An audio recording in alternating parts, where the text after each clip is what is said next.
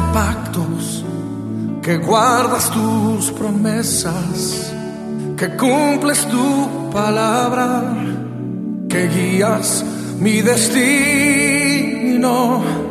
Dios de pactos, confío en tus promesas, descanso en tu palabra. Y bendiciones a todo el pueblo de Dios, te saluda el pastor Morris Velázquez y déjame decirte feliz aniversario. A toda la iglesia, feliz aniversario, un gran agradecimiento a todos aquellos que en el pasado han servido mucho a la obra de Dios.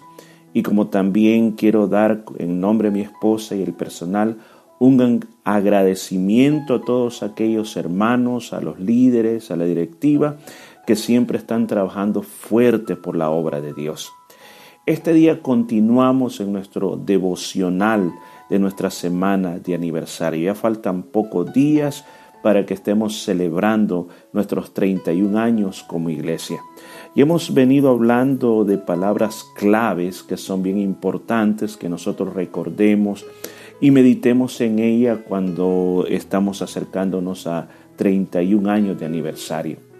Y este día vamos a tomar un texto de la palabra de Dios en el libro de Habacuc, capítulo 2, versículo 3. Libro de Habacuc, capítulo 2, versículo 3. Y dice la palabra de Dios, aunque la visión tardara aún por un tiempo, mas se apresura hacia el fin, y no mentirá, aunque tardare, espéralo, porque sin duda vendrá y no tardará.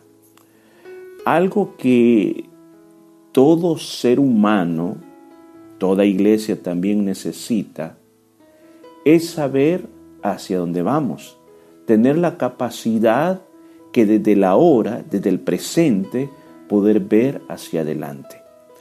Una iglesia consta de tres etapas en su vida.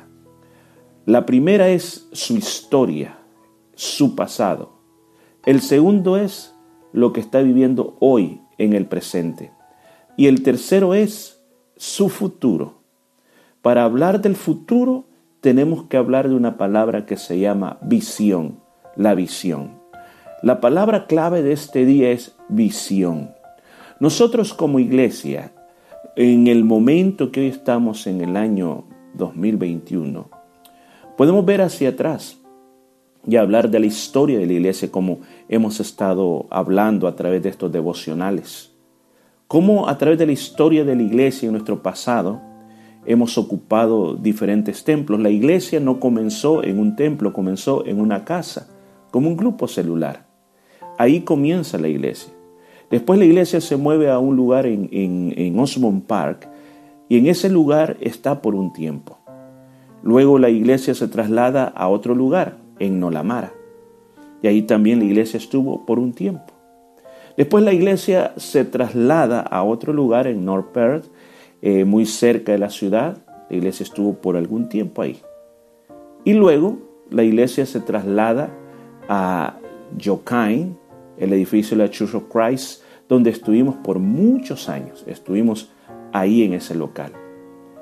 De ese local que nosotros estábamos en, en Yokain, nos trasladamos a la iglesia de Nolamara, que muchos de ustedes la conocieron, y ahora nos encontramos otra vez en Yokain, pero en otra iglesia.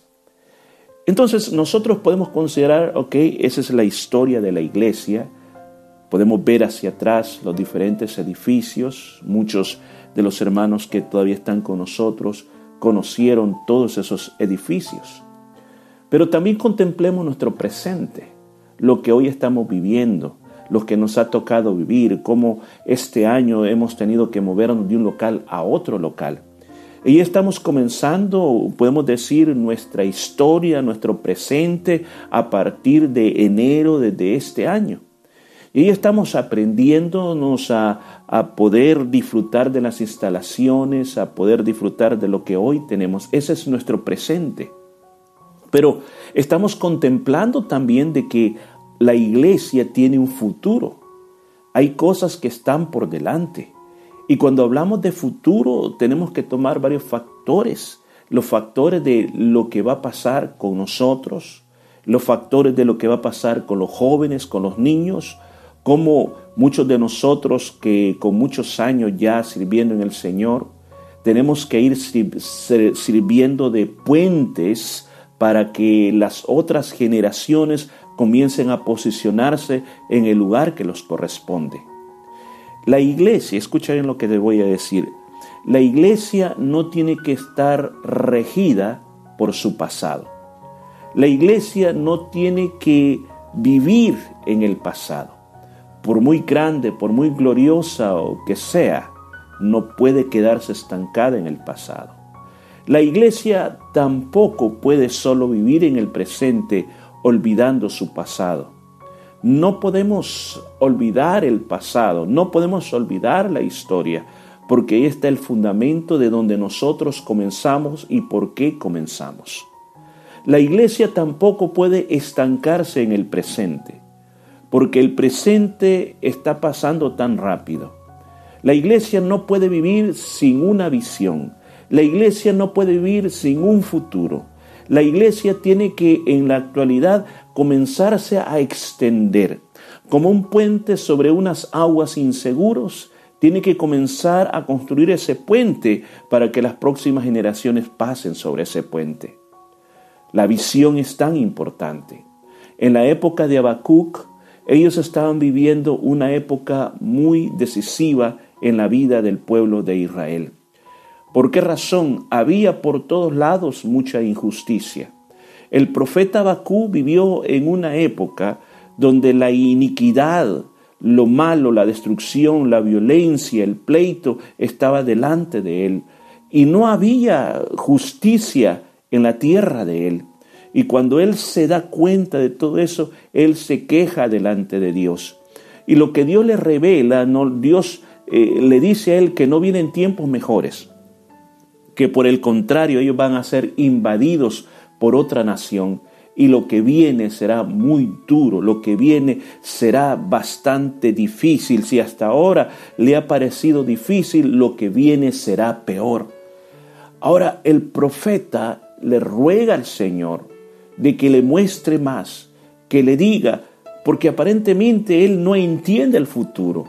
Él no puede entender bajo las circunstancias del pasado o a través de los lentes del pasado no puede entender el futuro que viene. A través de los lentes del presente no puede entender el futuro.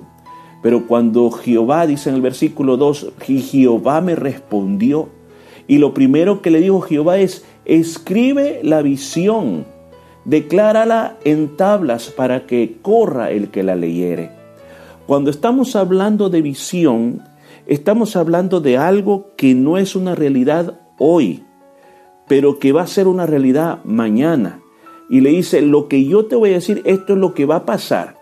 Y esto que va a pasar, yo quiero que lo escribas y quiero que quede bien en claro, para el que la lee pueda leerlo rápido. Hay otras versiones de la Biblia que dice, escríbela de una manera simple y sencilla para el que la lea, la lea rápidamente y pueda correr. Lo que el Señor le está diciendo a Habacuc lo que yo te voy, a mostrar es lo que está por suceder. Ahora tú lo tomas y se lo pasas al pueblo para que el pueblo comience a correr bajo esa visión.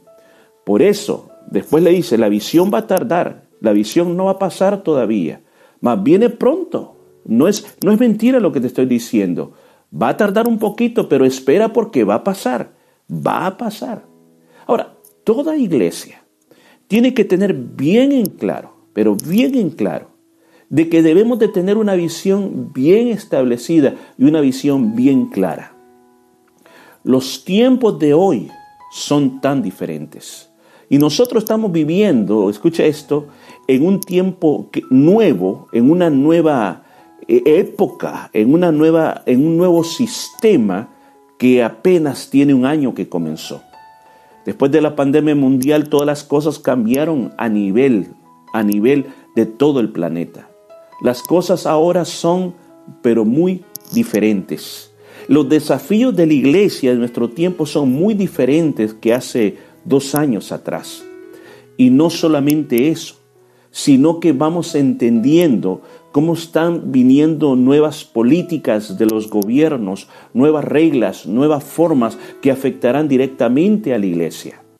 Y en este tiempo, la iglesia tiene que buscar que a través de lo que dice la palabra de Dios seamos iglesias que podamos avanzar y que nada nos detenga y que nada nos pare. Pero para poder ser eso, para poder llegar a ser eso, necesitamos pensar en las futuras generaciones. Esos nuevos guerreros que tienen que ser levantados para enfrentar los nuevos desafíos, para enfrentar las nuevas cosas que están por venir.